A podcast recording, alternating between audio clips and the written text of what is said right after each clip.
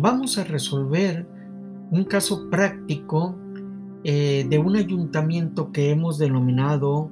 Piedras Rodantes y que pretende aplicar la exención en el pago del impuesto general de importación que regula el artículo 61 de la ley aduanera.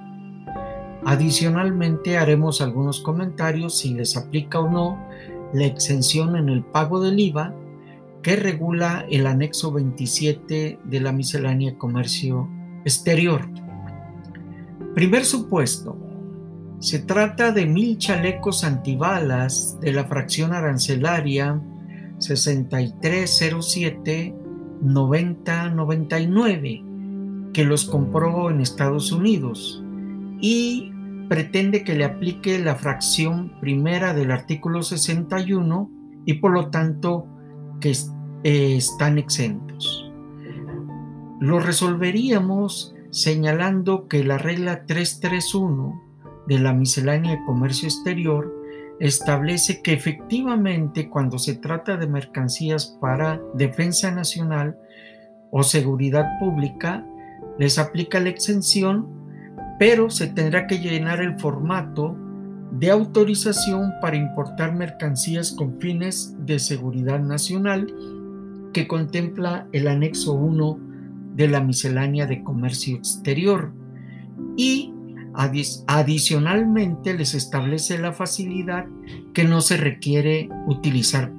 pedimento. Como ya lo habíamos señalado, hacemos el comentario adicional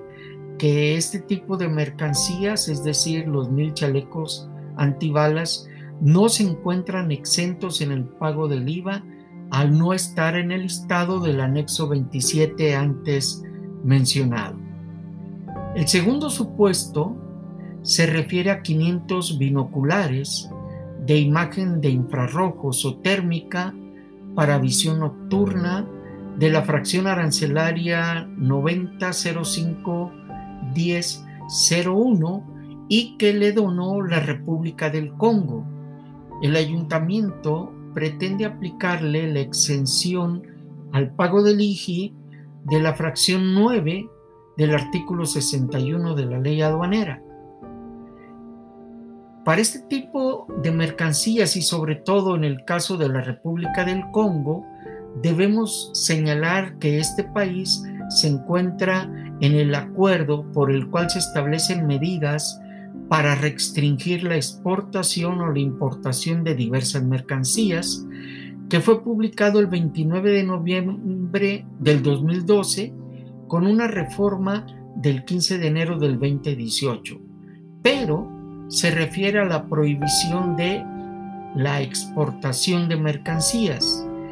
Luego también existe el acuerdo por el cual se prohíbe la exportación o la importación de diversas mercancías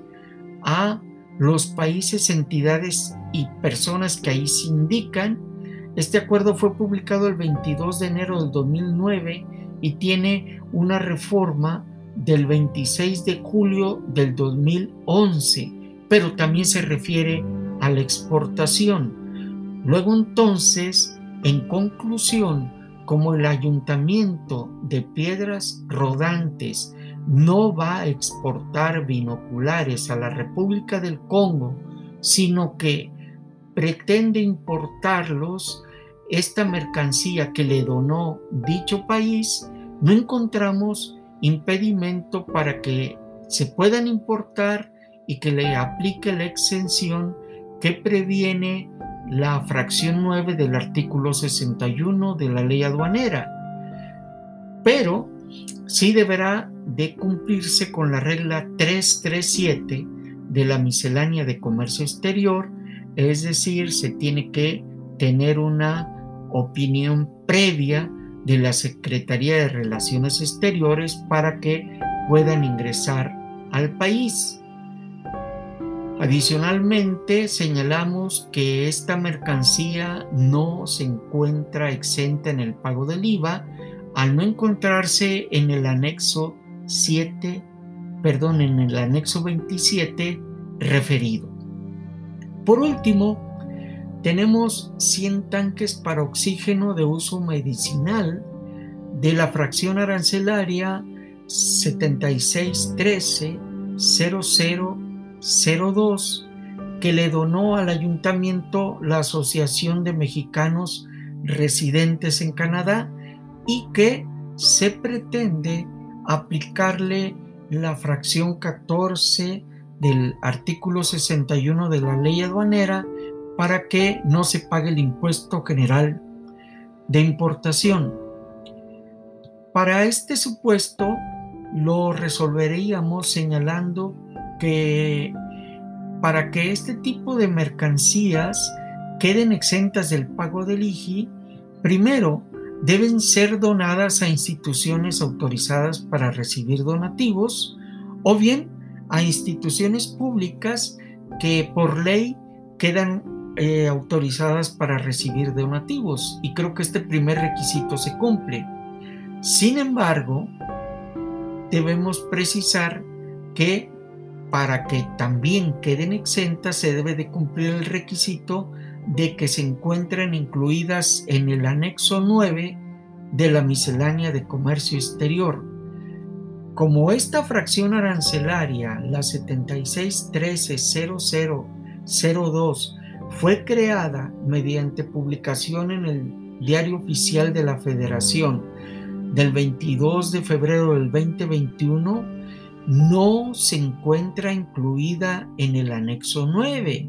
y por lo tanto se tendría que pagar el impuesto general de importación.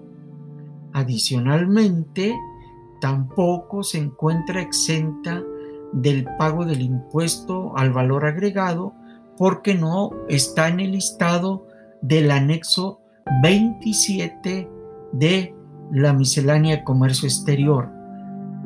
Precisamos, a pesar de que este anexo 27 se reformó el 27 de mayo del 2021 en el diario oficial de la Federación, no incluyó a esta fracción arancelaria y la reforma fue para incluir a las vacunas para el COVID y que no pagaran el impuesto al valor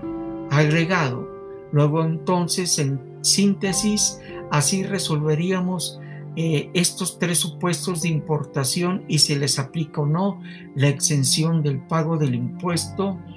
general de importación con los comentarios en cuanto a la exención en el pago del IVA que regula el anexo 27 de la miscelánea de comercio exterior.